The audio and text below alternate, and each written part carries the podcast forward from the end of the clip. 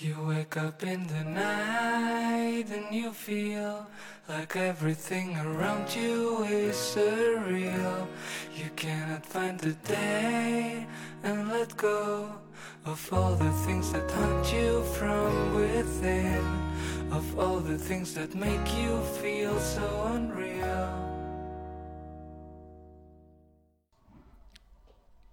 大家好，这里是二喜物语，我是主播剁椒。 大家好，我是老猫，咱今儿录案件啊，然后今儿就直接开始啊。嗯，他那个就是给大家分享的这个案子啊，就是发生在一百多年前，就是有一个英国的著名探险家叫富兰克林，叫呃全名叫约翰富兰克林啊，然后他带着一百二十八个人去北极探险，没想到这他算上富兰克林自己，这一百二十九个人神秘的失踪了。他是就是一个船整个就没了嘛？啊，他还不是一艘船，他们总共是两艘船，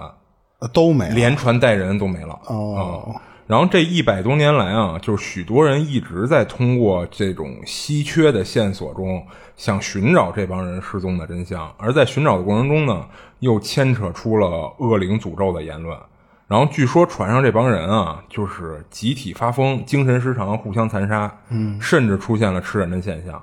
那这次发生在海上的集体失踪案啊，就是所谓的恶灵，那到底是怎么回事呢？就随着这么多年下来啊，就甭管是奔着政府和这个失踪这个失遇难者的家人发布的悬赏，还是说本着不查出真相誓无罢休的理念吧，就终于还是对这件失踪案有了一个完整的定性的结论。那就就没破啊，破了，破了破了，对，所以可以说这个案子就可以算是破了的。哦啊、如果是咱老听友啊，可能听过咱一期的事件叫幽灵船事件，嗯，然后但这这个案件啊，跟那个不是一码事儿，就我怕回头听过那期的朋友一听开头，认为这怎么又讲了一遍呢？嗯啊，还真不一样。那个幽灵船那事儿啊，更多的是一些不好解释的现象和结果，而且最终那事儿呢，也没有个绝大多数人都认可的结论出来。其实当时那个事儿最后就是众说纷纭啊、嗯，但今天这个啊，我觉得就算是告破了。那为什么会传出这么玄乎的言论呢？又什么恶灵吧，又吃人的？嗯，后面听我慢慢的讲给大家啊。然后北极那地儿啊，就是你别看它极端气候条件恶劣的，但是自古以来，就甭管是对哪个国家来说，它那独特的地貌啊和一些神秘的地儿，就都会吸引很多官方或者非官方的探险者去一探究竟。然后咱这次案子的主角呢，这个约翰·富兰克林就是其中一个他是私家的还是官方组织的呀？啊。其实他可以算是官方的，他一开始是私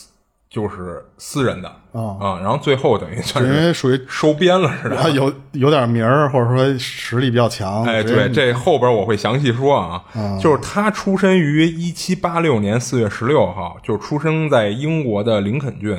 他们家呢，在当地是一大家族，就是他爸是一挺成功的商人的，在当地也挺有名的。他们家一共十二个孩子，这富兰克林啊排行老九。嗯，他从小呢就对航海感兴趣，就对这个大海啊就充满向往，想寻找传说中的 One Piece。然后在他十二岁的时候呢，他就跟着他爸出过海。之后呢，他还有过军旅生涯，这军旅也是属于海军那一类的。然后在海上待过很长一段时间，然后这也为他之后的这个经历啊就奠定了基础。在一八一八年，这个富兰克林啊第一次进入北极，就一下就被吸引住了，就上瘾了。你说这地儿太好了。啊，对。然后一八一九年到二零年这两年的时间，他带了一个二十人的队伍深入北极探险。这会儿他还是私人队伍啊、结果呢非常不成功。这二十人中的十一个人啊，在这次探险中就丧生了，绝大部分都是饿死的。就由于他们对环境和这个就是过程的错误估计啊，就准备的不够充分，而活下来的人呢，都是靠着吃皮带、皮靴子一类的勉强充饥。这次之后啊，这个富兰克林也经常被人嘲笑，给他起了个外号叫“吃靴子的人”。哦，嗯，不过呢，那一次的失败啊，没有让这个富兰克林气馁。在一八二五年，他再一次带领团队进入了北极，这一次他成功了。他探索出了一条绵延一千六百公里的航线，因此啊，英国政府授予了富兰克林爵士的头衔，之后还任命他为塔斯曼尼亚总督。但是呢，就是他在总督这位子上啊，干的不怎么样，政绩惨淡不说吧，还老挨民众的骂。啊，就连他自己也觉着可能从政啊不太适合他，他更喜欢探险呀。哎，对，就在这段期间，他就有点郁郁寡欢的了。这会儿他妻子的一句话很重要，他妻子就看他天天这个样，就跟他说：“说你啊，你去干自己喜欢的事儿吧。就虽然你不是当官的这块料。”但是呢，你绝对是一个非常牛逼的探险家，大海才是你的舞台。我以为说你哪凉快哪待着去吧。嗯，然后这句话呢，一下就点醒他了，就是当时脑子里就有一个念头了：我要去海上探险，而且我还要去北极探险，发现北极更多未知的地方和未知的航线。其实，在十九世纪之前啊，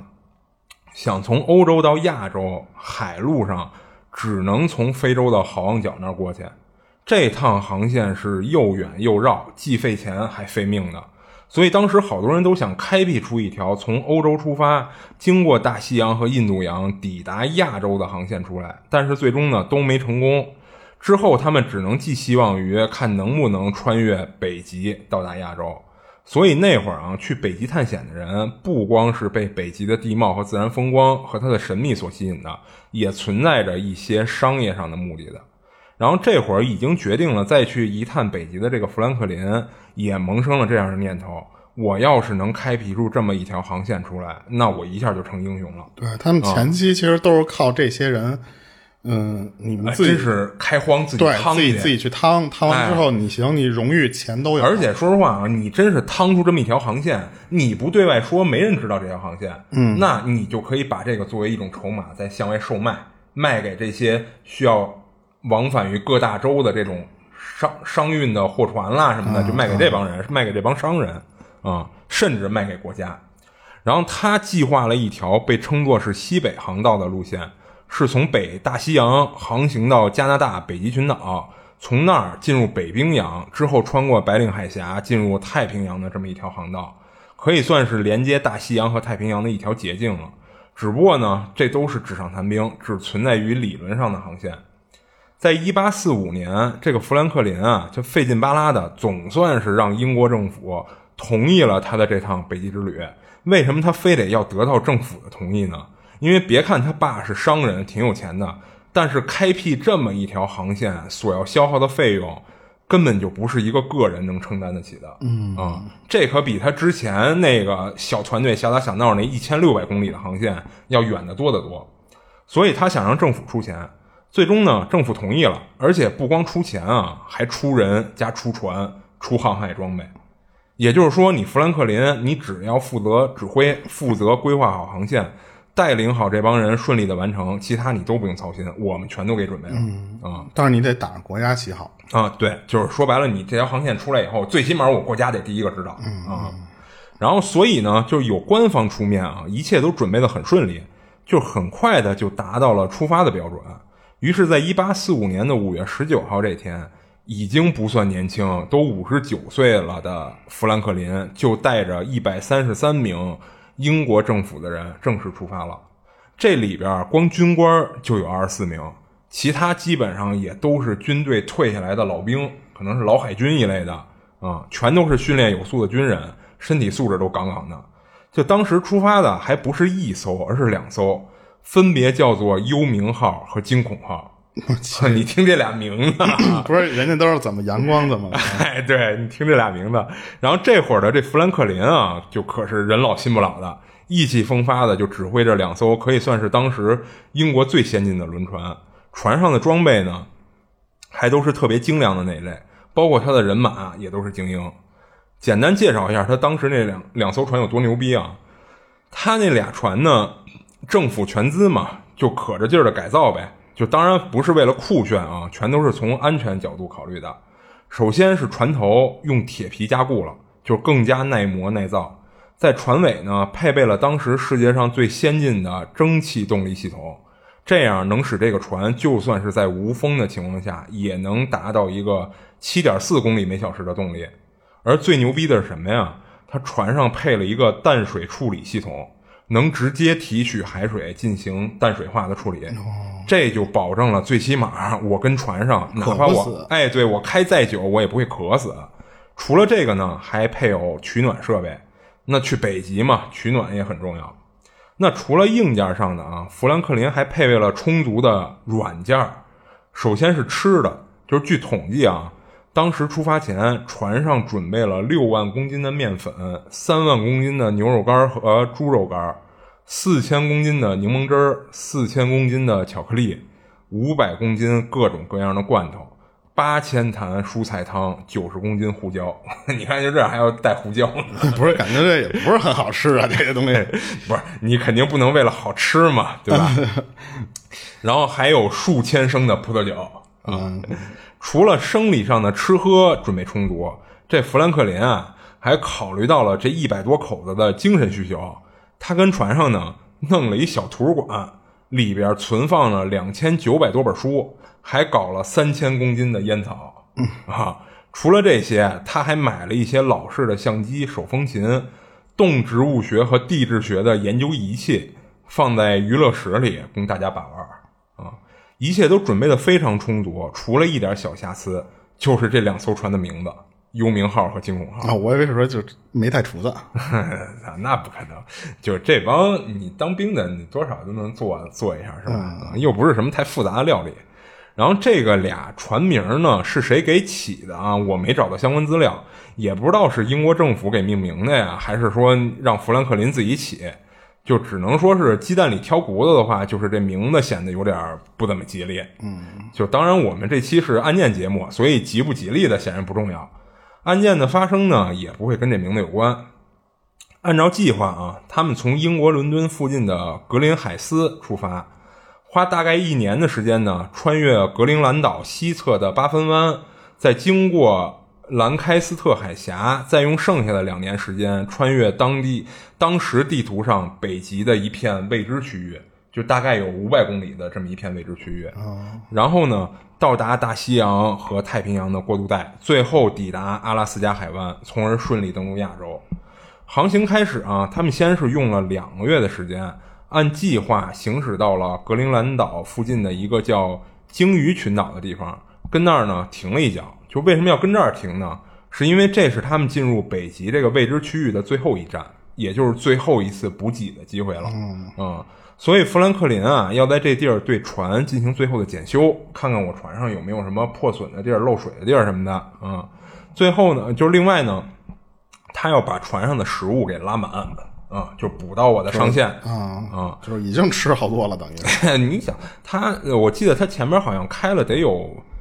呃，两两个多月了吧？你已经跟船上、呃、海上开两个多月了，你又一百多口子，对吧？你不吃不喝呀，对不对？啊，所以呢，就是要要把他这些食物拉满，同时啊，他还给所有人啊放了一放了个一周的假。就是让大家跟这个岛上啊好好调整一下心情，你该玩玩，该怎么着怎么着啊。然后后面的日子呀就没那么舒服了，而且随时面临着危险，因为他们要进入的是未知区域了。跟格陵兰岛放假的第二天，船上一个船员叫比尔，突然找这个富兰克林，就说我有点心绪不宁，然后就跟他说什么呀？说我总觉得有什么事儿要发生，有点不好的预感。死神来了。但是富兰克林呢不以为意，还安慰着比尔呢，说你啊，你就是太年轻了，没见过这种大场面，有点紧张，没事儿的啊。你这几天假呢，该吃吃，该喝喝，好好休息，好好休息几天，咱们就干事业去了。结果没想到啊，真的出事儿了，就包括比尔在内的五名船员啊，莫名其妙的得了重病了，没法再继续这趟航行了，就从格陵兰岛啊，直接就托人就给送回了英国老家治病去了。赶在这五个人被送走之前啊，这个富兰克林就让所有人自愿的情况下写一些家书，或者其实你可以理解为遗书，就是遗书，其实啊啊，或者其实不能叫遗书啊，遗书不太吉利。然后呢，让回头让这五个人，你不是给送回老家治病吗？顺便把这帮人的这些家书啊带回给各自的家人，算是报个平安什么的啊。在送走这五个人的时候呢。除了比尔以外的其他四个人，全都是那种特郁闷、特遗憾，就是不能亲自参与这项壮举的那种神态。只有比尔还是那么一副忧心忡忡的样子，就给富兰克林来了一首三百六十五个祝福，就跟拜年似的，各种祝福词就朝着富兰克林输出，就好像他真的预感到了这次航行不会顺利似的。而从结果来看啊，这比尔有点神了，就真就死神来了似的，让他提前预见了死亡，于是提前下船了。这个小插曲结束啊，一周的休假时间也结束之后呢，剩下的算上富兰克林在内，正好是一百二十九人，就出发朝着北极的未知区域开始航行。他们要沿着这个八分湾啊，一路向北进入北极圈而这两艘船最后一次被目击到，就是在同年的七月二十九号这天，几艘呢在八分湾航行的这个捕鲸船见到过这两艘轮船。而且呢，富兰克林还远远的跟这几艘船啊打过招呼。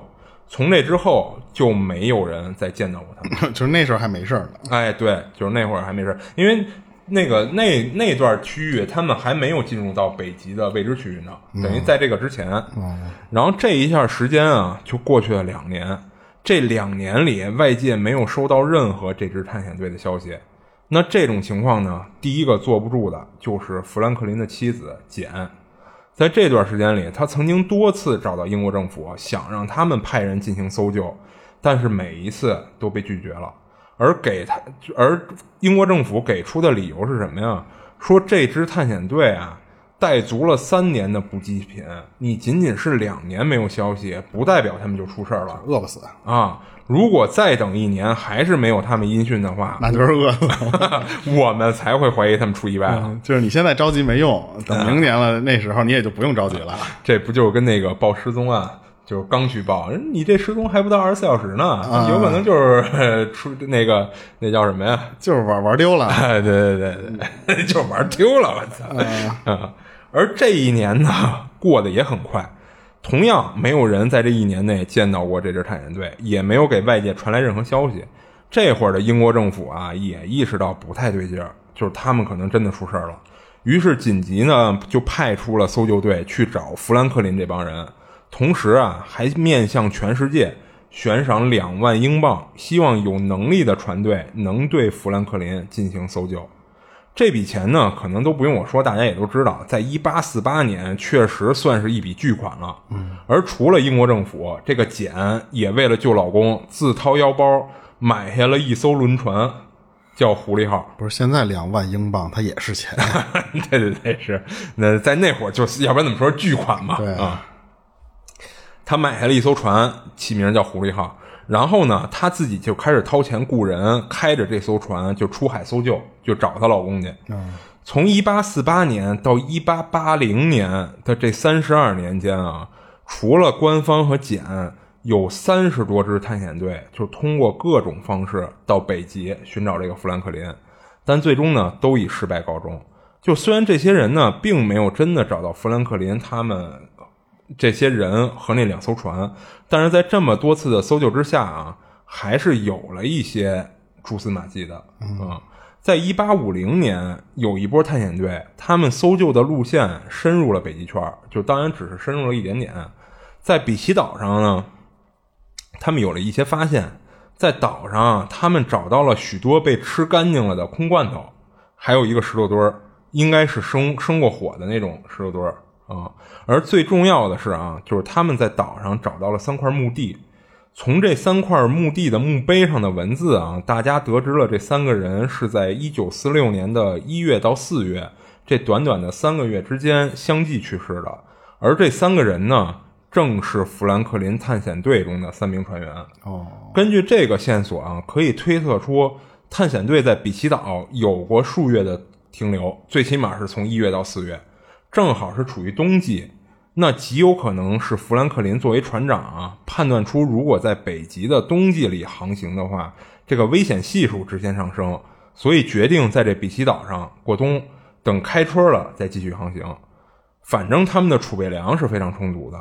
由于北极的这个温度啊，常年都处于一个很低的状态，就算是在气温最高的夏天，北极也只有零下三十度。所以，当他们在比奇岛上找到三名这个船员尸体的时候，这尸体保存的非常好。经过检验啊，发现这三个人是病死的，都是死于急性肺炎。在这种极端恶劣的环境下呢，身体免疫力不足的人极有可能随时生病，所以病死呢其实一点也不奇怪。尸体上没有被人谋杀的痕迹，也就是说，他们最起码在比奇岛的时候还没有出现什么太大的意外。你仅仅可能就是有三名船员病死了，就是身体相对别人来说可能虚弱一点啊。哎，他们应该也带医生吧？啊，这个倒没有介绍，但我估计，就按理说啊，就甭说这帮就是专业，就是或者说这种长期探险什么的，就是那些，就我记得咱之前讲过一些灵异故事，那跑船的，怎么也得配一个。哎，对，跑船的一般船上就会配一个医生，所以他们这应该也有，但只不过可能是医疗条件有限，或者说急性肺炎这个可能你靠一些简单的药物可能就治不了，那没没有办法啊。所以呢，就是他们在这个尸体上没有发现什么别的情况以后啊，就觉着呢，就是最起码不会是导致他们失踪的根本原因。而这次搜救呢，也就到这儿就终止了。就是这一波人，他们就最远也就能到，就是有点收获就撤了啊，也不不是有点收获，而是他们的能力也就只能到这儿了啊。因为你想。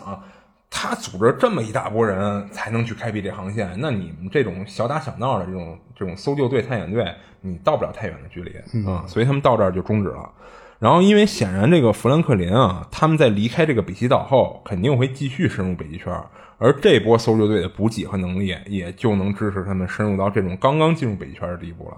然后，在一一八五二年十月，英国政府政府啊，将这个富兰克林的军衔儿。单方面的晋升为蓝色海军上将，算是一种补偿行为吧？就是，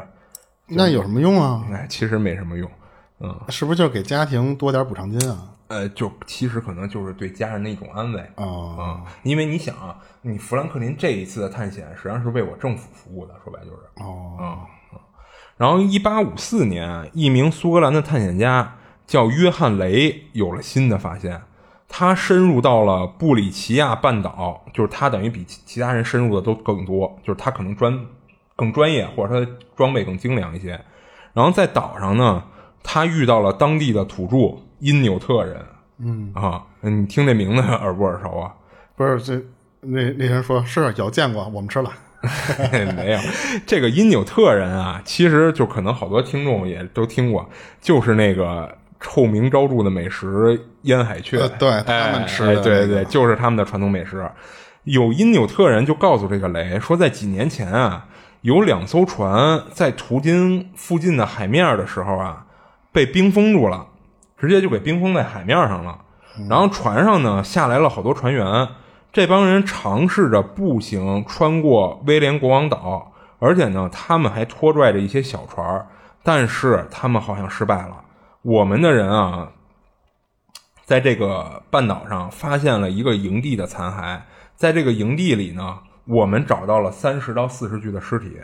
而且死那么多啊，而且还有人骨。你看这块儿，你看这说法，一个是找到三十到四十具尸体，另外还有人骨，等于他把这个尸体和人骨区分开了，不是一码事儿。因因纽特人是这么跟雷说的，说你看我为什么说有尸体又有人骨啊？因为他猜测啊。这些人可能在没有食物的情况下出现了吃人的行为。哦，因为你想，咱一开始说的那个，为什么那个岛上那三具尸体就保存特别完好，就是因为他们那种天气，就按理说不至于哎，对你哪怕死在上面了，你尸体就是你哪怕会腐烂，但也会腐烂的极慢极慢，嗯，所以他们发现了一些就是相对完整的尸体以外，还发现了人骨，所以这帮因纽特人怀疑当时这帮人没有吃的情况下。他们吃人了，就是饿疯了。哎，对，这个因纽特人呢，没有带雷去找那个营地残骸，因为这不太现实，而且也没意义。不过他们当时啊，就是为什么说不太现实，就是因为首先他们那个半岛很大，再加上他北极那种恶劣环境下，他第一次看见的这个营地，不代表他第二次还能再找着啊，所以他没有特意的去带雷去找这个营地去啊。不过当时他们就是这帮因纽特人啊，他们当时发现这个营地的时候，他从营地带回了一些还能用的生活用品，其中包括一些勺子一类的东西。他们拿，嗯，就拿这个带回来的勺子就给这个雷看。雷看完以后啊，他确认了，就是所说的因纽特人所说的营地的那帮人，应该就是富兰克林探险队的人，因为他们的那个生活用品都是英国政府提供的特制品。就上面有印记的，哦就很容易就辨认出来。然后这次的发现，在这个雷回到英国后，直接就公布了出来。然后英国媒体呢也都争相报道，就各种消息就开始满天飞，就什么探险队因为食物不足出现了相残行为，还吃人。这一下呢，就引发了大众的不满，就纷纷在道德上就谴责这个富兰克林，就是你怎么能让你的船员这么干？你怎么能允许他们吃人？然后还这里还有一些人啊，就翻旧账，拿旧事儿出来说的，说这富兰克林啊，这人本来就有前科，他可是连靴子都吃的人，那这回升级了，他改吃人了，哎，对。然后这种消息呢，他妻子的简肯定受不了这个呀，他也找人报道，就是一些正向的报道，说这富兰克林啊，他这次航行的意义有多重大，他是在开辟西北航道，如果成功的话，这赚好多钱。不不不，他说这对全世界都很重要，是一重大发现。而英国政府呢，肯定是支持简的这种说法的，他们也出了一些官方报道来支持这种说法。然后在一八五九年呢，这个简他私私底下找到了一个探险家，叫利奥波德·麦克林托克，请求这个人呢前往北极对富兰克林探险队进行搜救。同时，简还把这个狐狸号的驾驶权就全权就给了这个利奥波特呃波德。然后这利奥波德呢也挺厉害，他双管齐下。一方面啊，他驾驶着这个狐狸号在北极的海面上寻找富兰克林的那两艘船；另一方面呢，他花钱雇佣了对北极再熟悉不过的土著因纽特人，嗯，在北极的陆地上和一些岛上寻找这个富兰克林的线索，等于海面上和岛上我同时在找啊、在一八五九年四月底，这个利奥波德雇佣的这个因纽特人有了重大发现，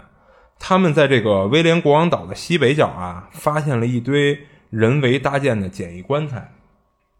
而棺材里呢就没有发现什么尸体和遗骨，但是找到了一封富兰克林探险队留下的航海日记。这航海日记很重要，哎，不是一般这种航海日记不能随便就就丢掉吗？这还挺重要的一个物件儿。哎，对，其实咱后边可以分析他这事儿啊，分析他这个行为，然后根据日记上写的内容和这几次搜救找到的一些零散线索，大概拼凑出了探险队他大概的行进路线以及他到底遭遇了什么。我大概给大家捋一下啊，在一八四五年，这个探险队出发离开格陵兰岛的最后一次补给之后，他们向西北方向行进，逆时针绕过了康沃利斯岛，最北的时候达到了北纬七十七度的位置，而在那个纬度啊，由于磁极的问题，必然会导致罗盘失效。嗯，于是呢，富兰克林出于安全考虑，我不能在一个没有罗盘指引的情况下，我跟海面上瞎开，那其实是在海上很危险的一件事儿。因为你你一眼望过去，四周全是海，你根本就不知道我在往北开往就很有可能转圈儿嘛。哎，对，所以呢，他富兰克林可能是由于这个罗盘失效的问题，他出于安全考虑，下令啊，在附近的这个比奇岛临时驻扎。这比奇岛就是发现那三具尸体的地儿，准备呢度过第一个冬天。在这个冬天啊，有三名船员去世，尸体就葬在了比奇岛，然后他们还给建了墓碑。到了一八四六年的夏天，这个探险队啊，继续出发，就开始向西南方向行进。你看，他这会儿他就不再一直往北上了，因为你再往北，你纬度更，就是更迷茫了。哎，对你，你罗盘没法用，他没法再往北，所以他改了一下行进路线，就奔着西南方向出发啊。经过那个皮尔海峡，就朝着这个威廉国王岛的方向进发。他们在一八四六年九月十十二号途经布里西亚半岛西侧海面的时候，一夜之间海面迅速结冰，将他们两艘船结结实实的给冻在了海面上。这是富兰克林没有预计到的，因为当时他们航行的时候正是夏天，你按理说正是一年中气温最高的时候。于是他们当即就组织人手啊，就对这两艘船进行抢救。嗯，可惜的是，他们用尽了办法，也没能解决这个困境。嗯，就是我看资料上说啊，就是当时他们想，就是通过各种的东西去凿开他这个船两艘船前面的这个冰面，什么用斧子啦什么的，就是各种能用的自救嘛，就是啊。啊，就是想让这个船你最起码开出去嘛。但是最后他们在尝试了 N 种方式之后，这个富兰克林也不得不认怂了嗯就当即下令就全员就地休整，等到明年开春天气转暖，然后冰面化开了，咱再继续航行。嗯，就这么着，就是他们一直等到了一八四七年的春天，但冰面竟然没有丝毫化开的迹象，就甚至他们觉着四七年的春天啊，比当时四六年的冬天还要更冷瓷实啊啊！而在这会儿啊，这个探险队啊遭遇了另一个沉重的打击，就是他们的指挥官指挥官富兰克林出事儿了。就他就像是知道自己快不行了似的，事先找到了这个惊恐号的船长，叫弗朗西斯·克罗兹，交代后事。在之后的几天里啊，这个富兰克林的身体状况就急剧恶化，最终在一八四七年六月十一号，富兰克林去世了。这个克罗兹就接替了指挥官的位置。然后克罗兹呢，考虑再三，决定继续在船上啊等待冰面化开。就是也许四四七年冷了一年，没准四八年啊会暖和一点儿。于是所有人呢在船上就又等了一年，一直到一八四八年的四月二十二号，但是冰面还是没有化开。在这种情况下，这个克罗兹下令说所有船员弃船。哎，但我一直有一个好奇的地方啊，嗯，呃，虽然他带的这些食物够吃两年，够吃三年啊，够吃三年，嗯，但是你看他后期的时候不是出现了人吃人的这个情况吗？啊，可是你看他这段时间，他这段时间不缺食物。啊，对，就是说他走不了啊，或者什么，最起码他在北极上面，他是不是后期你不管是那个船停在哪儿了，误在哪儿了，嗯，那他们可以打鱼啊。实际上啊，我我认为啊，就可能当时他们船上的这个储备粮，你看在第一年的时候，他们这个储备粮几乎还够将近两年的储备粮。嗯，他没觉着我需要靠这种方式去补我这个储备粮，他觉得我可能等一年以后，这个化开以后，我能继续航行，我完全是够撑到我把这个航线走完的。因为那个未知区域啊，总共就五百公里，那个未知区域其实不算太长，所以他们这个储备粮哎，对，更多的可能是为了这个未知区域考虑的，就是怕在这个地儿困个一年半载的。啊，所以他们一直在等这个冰面明年可能会化，化开我们就继续前行。结果等了两年都没化，那其实等了两年之后，这会儿他们的储备粮就有点捉襟见肘了。这也就是为什么这个克罗兹在接手之后，他决定全员弃船。想找新的出路，而这会儿其实他在下令就是弃船的时候，他们是有一个目标的，就不是盲目的我就下船就就在在走到哪儿算哪儿想办法。他们定了一个目标，是在当时他们被冰封的这个地儿西南方向大概一千两百公里的地儿，有一个他们提前定好的哨站。一千两百公里，啊、就相当于他们想的是说，我们靠着我们剩余的储备粮，我们坚持过这一千两百公里的步行，走到那个哨站。但其实这已经是几乎就可以算是不可能完成的了。啊，对呀、一千两百公里，这从北京又到哪儿了？又到不了上海，啊、就是你腿儿啊，相当于从这儿到上海，你你靠你背着这些步行带出来的粮食，那肯定是不够的呀。对，所以当时但他们已经是没有办法了，因为你如果继续在跟船上船上等，床上还行，跟船上等，还是不着急。你要是再等一年，这冰还不化开，那你就彻底给自己困死在这儿了，等于是。那会儿他们再走，就连走的希望都没有了，明白吧？所以这是等于是迫不得已做出的这么一个决定。我这会儿走，我有可能凭着我的意志力或者怎么着，或者比如说像你说的，我路上比如说看见一些北极熊啦、海海象啦一类的，我打打猎，我可能还能坚持到那个哨站。嗯啊，所以他这会儿会下了这么一个命令，这是我认为的啊。那其实到了这会儿，咱也说了，他们已经消耗，就是就是物资已经剩的不是很多了。然后他们就是这个克罗兹下令什么呀？就是把这些剩余的物资啊全部放在他们这两艘轮船上当时带的一些救生艇上，然后他们在这个冰面上，或者说等走到岛上以后对，拖行拖着这个救生船去走啊。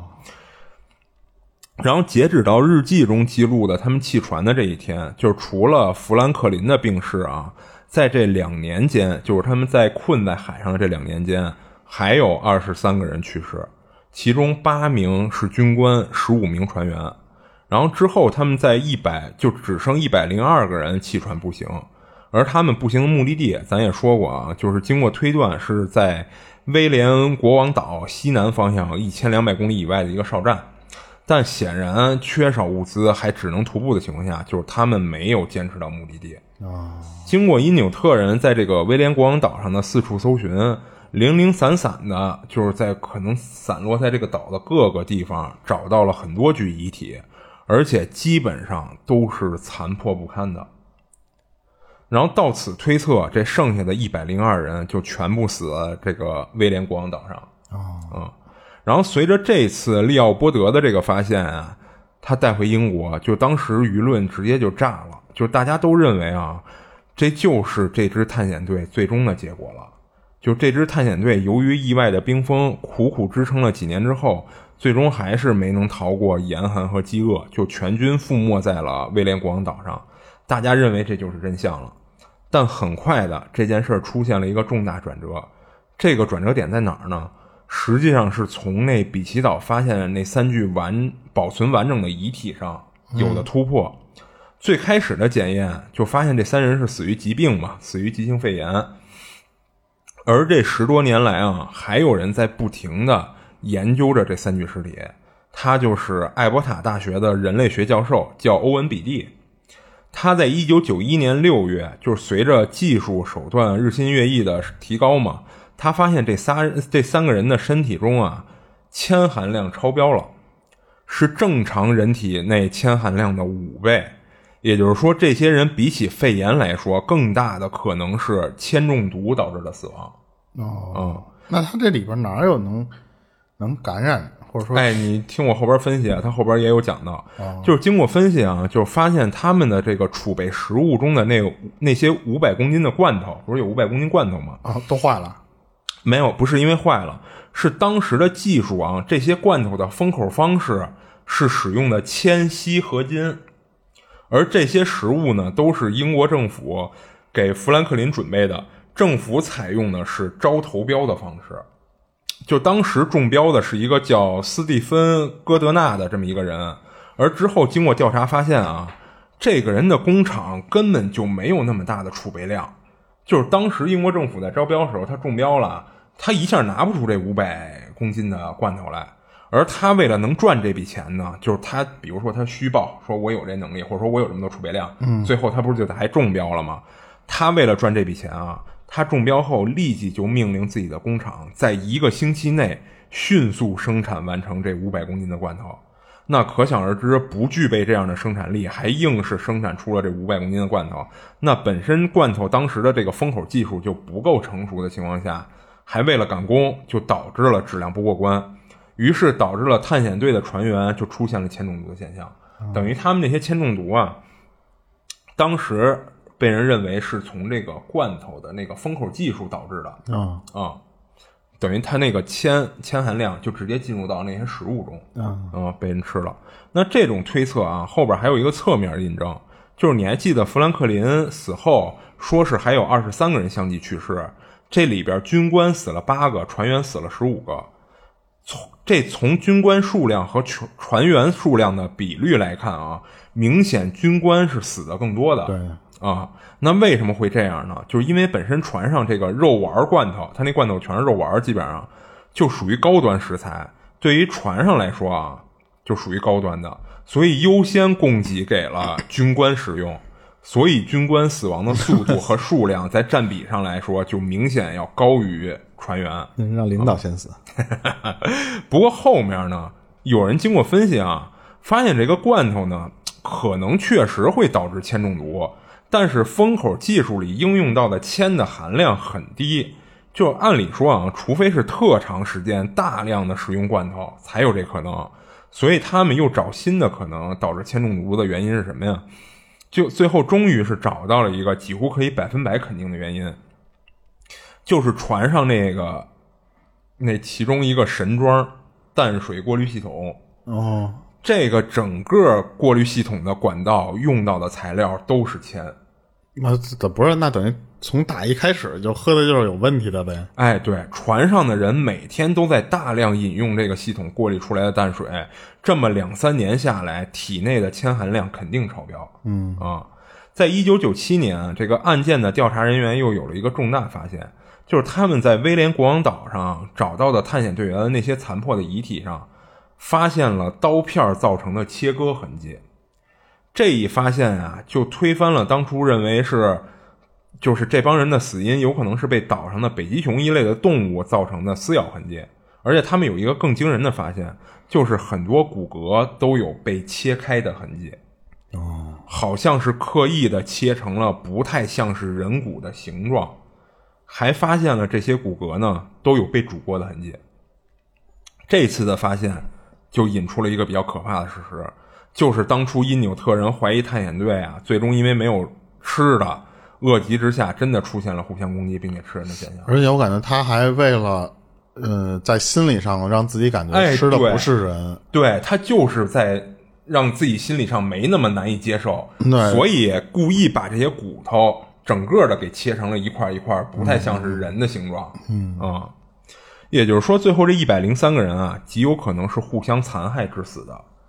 他们可能还没有到饿死那地步啊直接就互相给弄死了。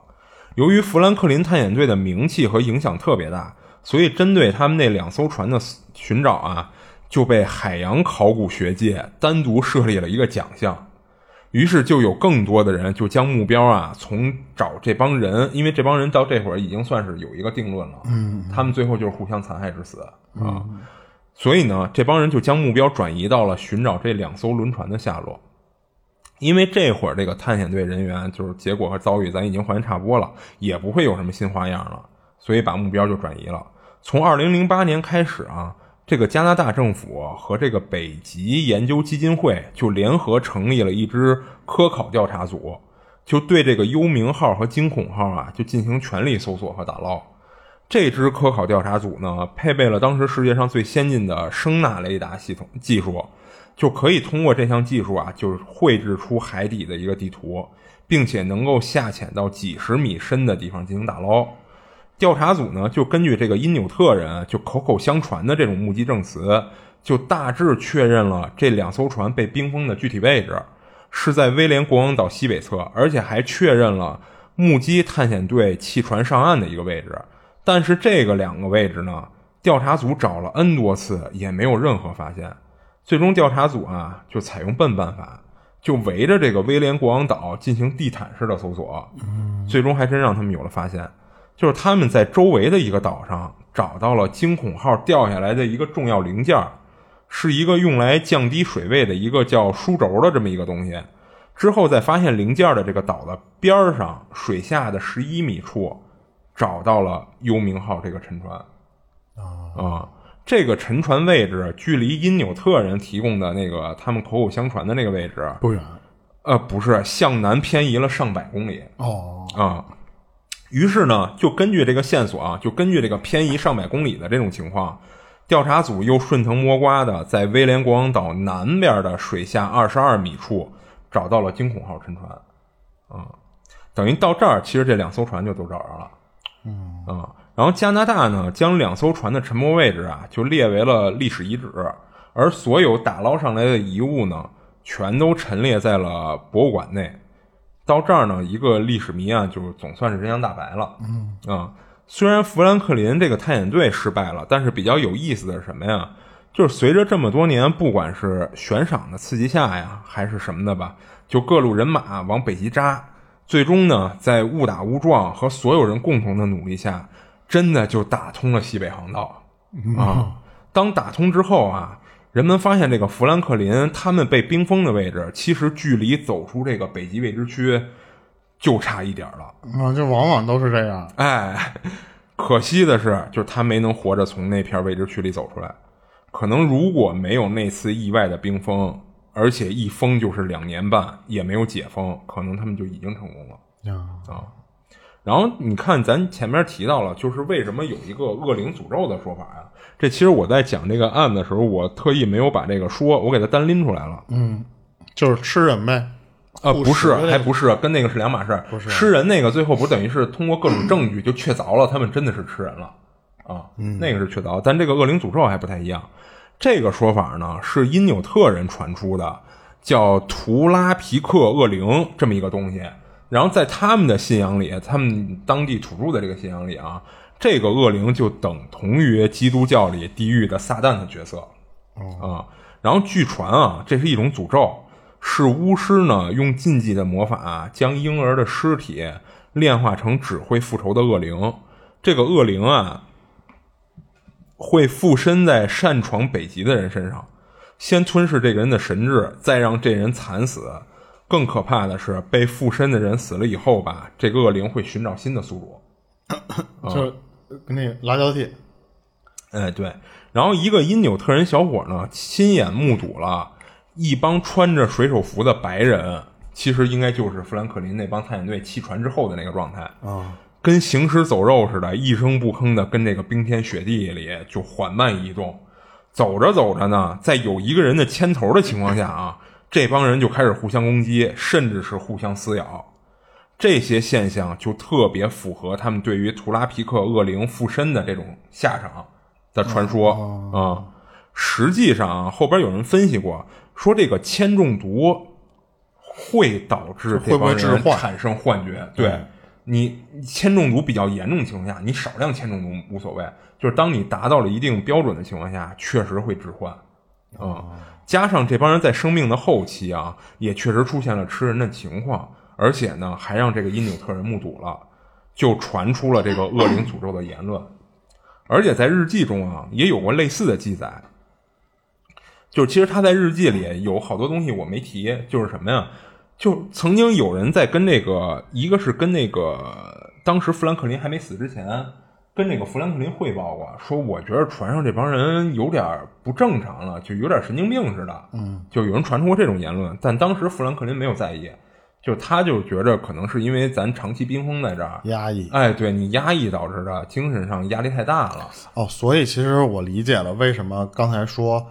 他们如果想垂钓，当然不是说不一定垂钓，就是说凿这个冰，你稍微凿出个口来，你能钓一点鱼，他们都没做这个事儿，嗯，是因为他们当时已经因为铅中毒出现幻觉了，就哦，正常的逻辑思维已经不能啊就就是已经解释了。而且你看是吧，当时因纽特人是看到过他们，嗯。他们当时如果想要求救，最起码先活下来的目的啊，啊那让因纽特人带路，或者说让因纽特人啊给他们运点吃的来，但其实那个因纽特人，你看啊，就是他们虽然发现了好多这个他们探险队的遗体或者残营地的残骸什么的，啊啊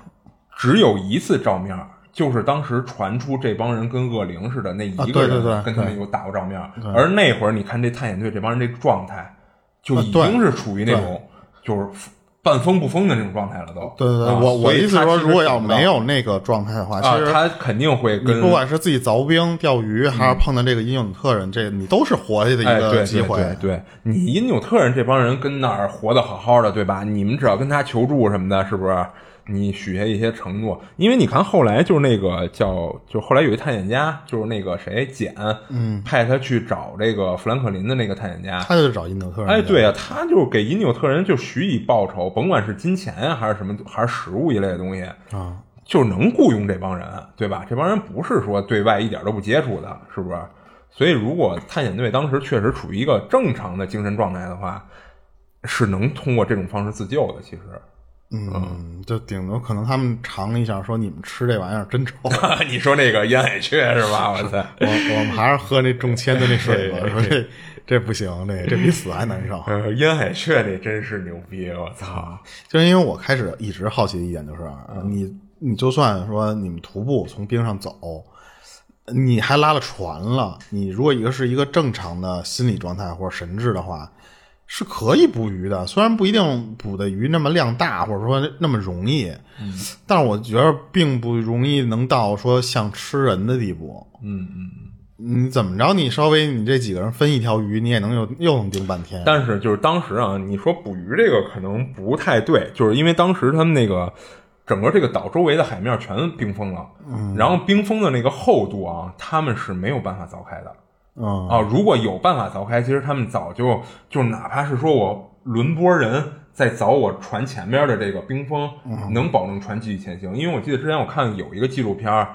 就是他们真是出现过这种被冰封在海面上的，但是当时那个冰封的厚度不够，所以他们就是一点一点往前走，啊，一一边凿一边走。哎，对对对对对，那样是行的，但显然就是当时富兰克林他们尝试以后，发现这个可能冰封的厚度确实太厚了，对，那就是太厚，因为啊所以就是它停了两年了哎，对，捕鱼这事儿可能不太可能，但是人家因纽特人其实有的是办法，就是。你还可以猎熊啊，北极熊，对对对，当时这个岛上真的是有北极熊，就是为什么他们一开始怀疑这个残骸是让北极熊给撕咬的嘛？啊、所以北极熊他们可以狩猎，对吧？然后还有你像因纽特人他们那个烟海雀，那个海雀，咱就不说烟海雀了啊，就是那个海雀，其实也是有办法可以捕猎到的。对，你可以不腌嘛，你可以直接吃啊了。还有就是它存放烟海雀的那个海豹，那海豹也是可以捕猎的，其实啊所以其实他们就是除了捕鱼这可能行不通，但是其他方法都是还是有办法能保证自己活下来的。对那等于就其实最后就是那个净水器，哎，对，那有可能是过滤的那个是哎，最对，那罪有可能是罪魁祸首了。啊、就如果他们不是铅中毒的话，可能也不会到最后就那么失去理智。其实你看最后结局就是他们离成功其实就差那么一点，哎，真的就差一点你。乍一看觉得哎挺唏嘘或什么，其实有点跟那种又是命命运 宿命论是吧？啊，不是跟你开的小玩笑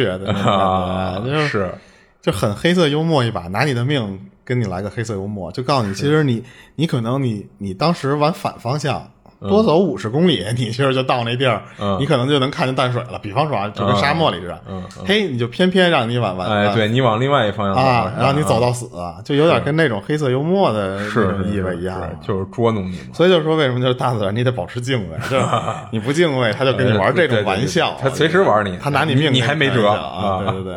是，行。然后他这个案子就是，其实就到这儿就都讲完了，啊就是最后又是找到这帮人到底是怎么失踪的，而且是找到了部分的残骸，而且也研究出了这帮人最后的是一个什么样的结果，就是为什么会集体死亡。你包括那两艘船，最后也都是找到了，都打捞上来了。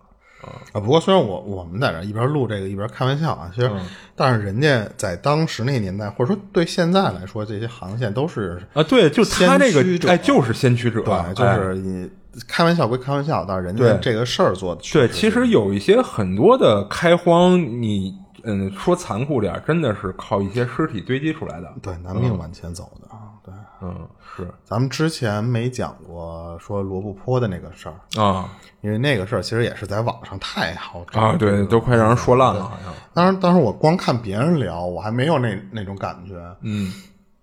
是后来有一次无意中看到一个纪录片儿还是什么东西，啊。就拍到他们去找水啊，去什么，就是当时他说那个罗布泊啊，有一个特别火的电影，就之前我跟你聊的，说在玉佩。不是不是，啊跟那个那个那个谁彭加木那个是两码事儿，啊是当时咱们研究原子弹的那个，也是在罗布泊，哦，对对对对，那儿是有一个有那么一个因为他们好像是最开始想定在酒泉啊，还是定在哪儿？嗯，后来觉得这个地儿不行，那个地儿太太危险，太太太就是你那个爆就是破，谁都离的还是有点近他们他们那个时候没有那个水平能掌握到，因为他不知道能爆破到什么程度。啊最后正好那这个罗布泊那边就就就在那儿但是那个地方开垦的时候，你看他们是在冰面上，嗯那帮咱们国家的先驱沙漠哈邓稼先还有那个军、军人里边有一个头，他们两个人是在沙漠把拿一就哇塞，那个当时看的时候真的快哭了。嗯他们做基地，你你搭帐篷或者什么的，那个都是临时的，你得实打实的拿木头或者说拿什么玩意儿垒起一个实验室或者那个爆破的那些点嘛。啊他们就拿一个木桩子，然后绑上绳儿，四五个人或者就是四个人吧，一人拉一脚，拿那玩意儿当夯地，就这么把那个沙漠那种松土生给夯实了。啊，再再往那上浇水泥，再搭钢筋，因为你要不你地基你怎么你得保证它底下是一个能支撑住的，你别回头你待着待着它就下去了什么的。对，因为它那个沙漠里边，嗯你想想都是什么？都是流沙呀。啊，对啊，所以当时最后到苦到什么程度？当然，就是确实我看完那个之后，我觉得奥本海默那个电影啊，嗯人家虽然是大手笔拍的，确实好看的一些就是什么镜头什么的，但是你要看震撼力来说，咱们国家那个他叫什么片来着？我忘了，李雪健，啊，李雪健演的。李雪健我以为你说电影叫李雪健不是李雪李雪健和《亮剑》的那个李幼斌，啊他们俩人，一个演的邓邓稼先，但是那里边他给隐去了，没叫邓稼先那个名字。啊，